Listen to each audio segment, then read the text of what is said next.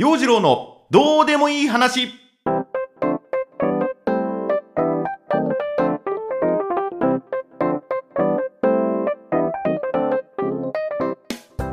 今週もお届けしてまいります。陽次郎のどうでもいい話ポッドキャスト。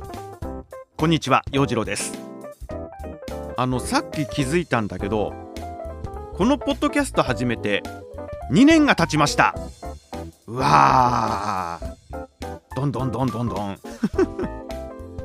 ええ試作版のポッドキャストを2020年の4月13日に更新していて1回目のポッドキャストの更新が翌週の2月20日2020年の4月20日だなんだかんだでねあれから2年経ったわけです。いつも聞いてくださっている方時々思い出しては聞いてくださっている方何かのハッシュタグでたまたま見つけてたまたま聞いてくださった方。ありがとうございます。はい元気でやっております。そもそものきっかけってこれノート上でコード W っていうねあのリレーマガジン。リレーマガジンを始めて、まあ、毎週月曜日に何かしらコラム的なことを書いていく、まあ、そんなところからスタートしせっかくだからそれを音声化してみようっていうので録音を始めてそこからダラダラと2年間続けてまいりました。一応ね今1週間の始まりはこのポッドキャスト制作っていう風なところからスタートさせてまあなんとなく自分自身にエンジンをかけていくっていうかルーティンワークにすることで自分にこう喝を入れているっていうかね。それとなく規則正しい生活を送るためのこう取っかかりになっている、まあ、ポッドキャストの役割がまそんな感じかなと思ってます。で一応私あの声出すことをなりわいとしているんだけども本当に気が付くと誰とも何も喋ってないなんていう風な日があったりするんで声を出す練習っていうかねあのリハビリ的な要素もあって続けています。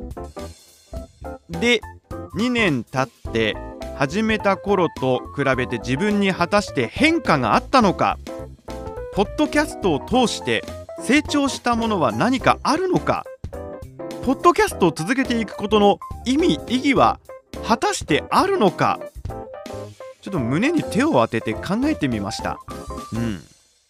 まあ大きく変わったなって思えるのは体重ですね。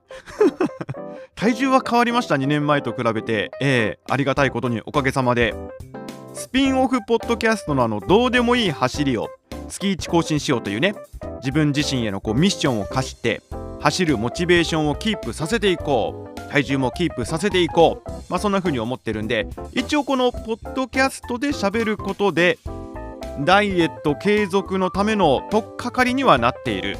まあ、最初はねあの痩せたいっていう風な思いで続けてきたんだけれども始めたんだけれども、まあ、それが今なんとなくこうね継続させていく走ることも続けていこうっていうその取っかかりにはなっているかなと。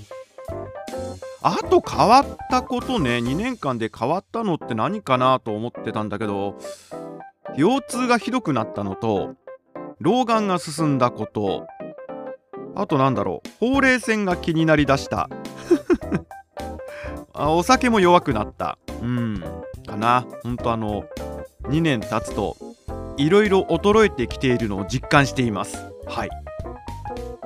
でね実際こう僕自身過去のポッドキャストを振り返って聞いてみるっていう風なことは一切していなくってもう喋ったら喋りっぱなし。一応まあ撮って編集してアンカーのサイトに上げてまあそのポッドキャストチャンネルみたいなものをねこう更新していって一応ちゃんと公開されているかなっていう風なので一度聞いてみる確認してみるっていう風なので聞くくらい。振り返って聞いてみてあの時ああすりゃよかったとかもっとこんなこと喋ればよかったなんていう風な反省することはない。反省しましょうよ。反省しない。もう投げたら投げっぱなし喋ったら喋りっぱなしみたいなね。まあ、でもほらノート上には過去の記事が残っていて2年経ってみてね自分が2年間何をしていたのかどんなことを喋っていたのかと、まあ、振り返ってみることがノート上でこうできるわけなんですよ。できちゃう。で調べてみました。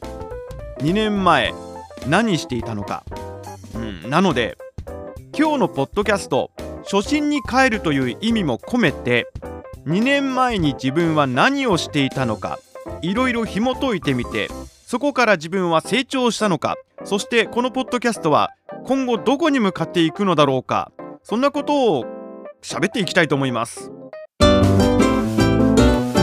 次郎のどうでもいい話。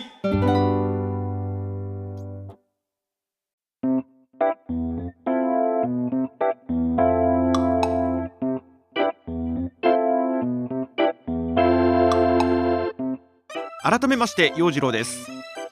ポッドキャストの制作を始めた時期2年前ですがコロナの脅威がじわじわ迫ってきて世の中はテイホーム不要不急の外出は控えましょうなんていう風な頃でした。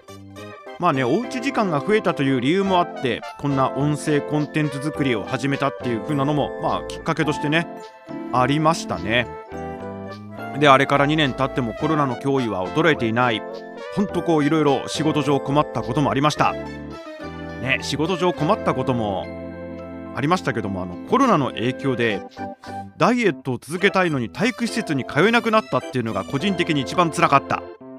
まあでも反面ねこうナレーション収録とか自宅でもできるようになったんでまあ在宅ワークができるようになったのはいいことかなと。まあそういう風にねポジティブにも捉えています。で試作版を改めて聞いてみたらあのこのポッドキャストで喋ることは特にないって冒頭喋ってるんですよね。喋ることは特にないって言い切っちゃってるんですよ。それ今もそんな変わんないなと思って。でその試作版プロトタイプで撮ってたやつが何喋ってたかっていうとやってたことがハッピーターンを食べてその咀嚼音を録音するというね。初回から本当にどうでもいいことやってた。あの気になる方陽次郎のどうでもいい話ポッドキャストナンバー0聞いてみてください。あの夜中に撮ってたんで声のトーンが低いです。でもあの咀嚼音はねその後この ASMR はその後八雲百貨店でもやっていて陽次郎は何のせんべいを食べているんでしょうかクイズになってた。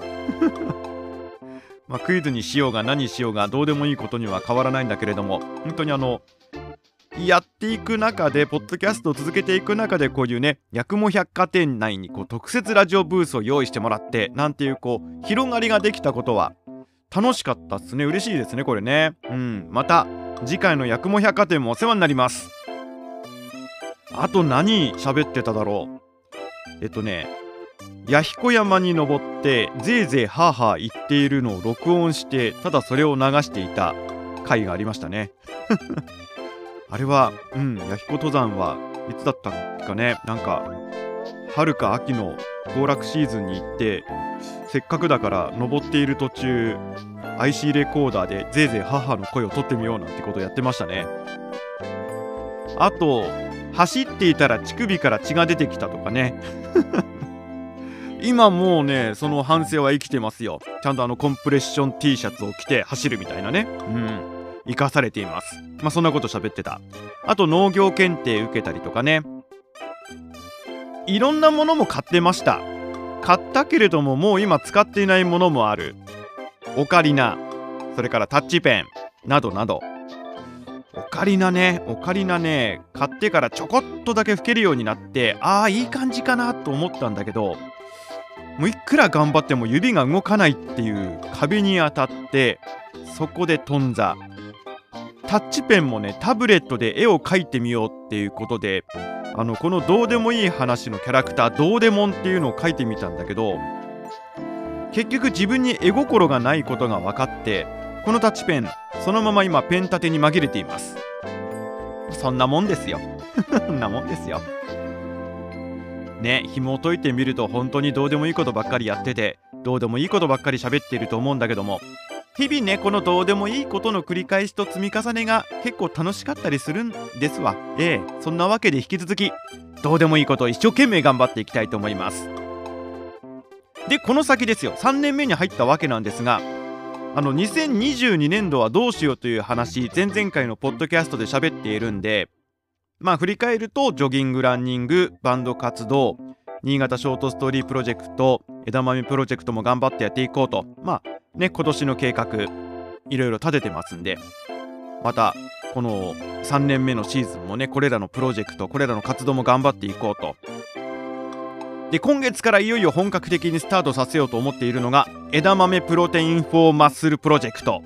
はい枝豆の苗作りをスタートさせます。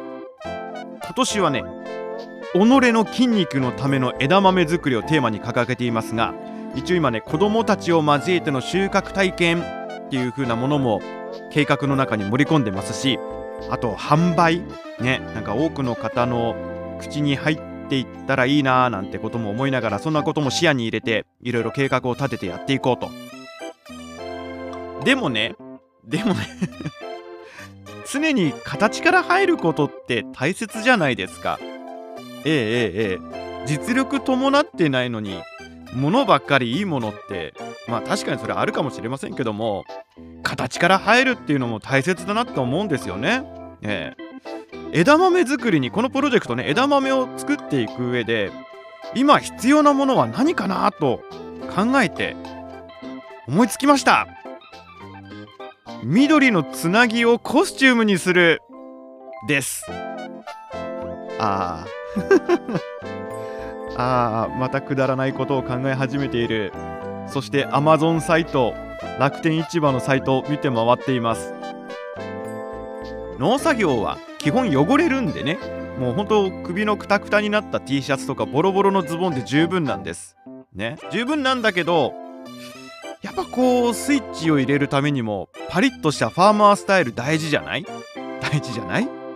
一応ねこうまあオーバーオールとか青いこうつなぎとかもね一応ありましてそれ着て作業してるんだけども今欲しいのが緑のつなぎです。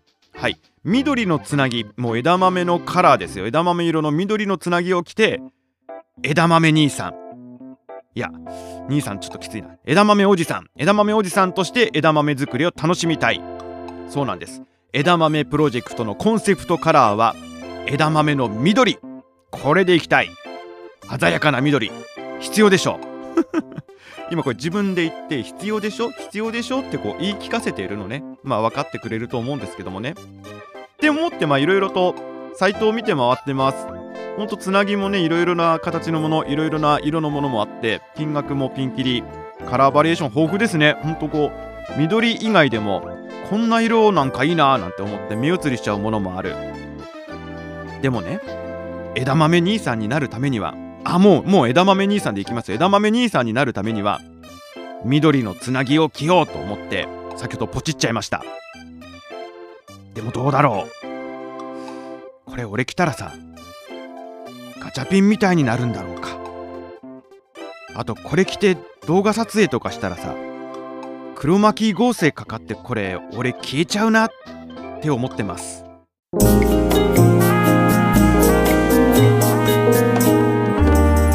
陽次郎のどうでもいい話。お届けしてまいりました。陽次郎のどうでもいい話。まあ、4月5月今月来月あたりがね農繁期で野菜作りもにわかに活気づいていきます。天気のいい日外に出るのは非常に気持ちいいものなので梅雨の時期の前にねいろいろと準備作業していきたいと思います。そんな枝豆プロジェクトも進めていますが新潟ショートストーリープロジェクトも進行中。ただいま朗読フェスティバルに向けてのワークショップ毎週やっています。そして明日 PR のためには私ラジオ出演してきます。ラジオを通して新潟ショートストーリープロジェクトのね PR をしてきますので久しぶりのラジオなのでちょっと緊張していますがなんか喋ってきます。なんか喋ってきます。あとさっきねその緑のつなぎと一緒にずっとこう買い物かごの中に入っていたジョギングシューズもポチっちゃいました。ついに1万円超えのジョギングシューズ勢いで勢いで買ってしまった。あの5月8日にね白根マラソン控えています。そのマラソン大会に向けて4月中にそのジョギングシューズで足を慣らしていいコンディションで臨みたい。ねあのずっとね半年間半年間、えー、買い物かごの中に入っていたシューズです。はい。ずっと思い焦がれていたジョギングシューズポチっちゃいました。あとはね、えー、ワークマンのシューズとこうローテーションで春から初夏のジョギングライフも楽しんでいきたいなと思っています。そんなわけで今日も京都でどうでもいい話してまいりましたけれども3年目のどうでもいい話もねお付き合いいただけたら嬉しいです。ぜひ来週も聞いてください。それでは陽次郎とはまた来週の月曜日にお耳にかかりましょう。バイバイ。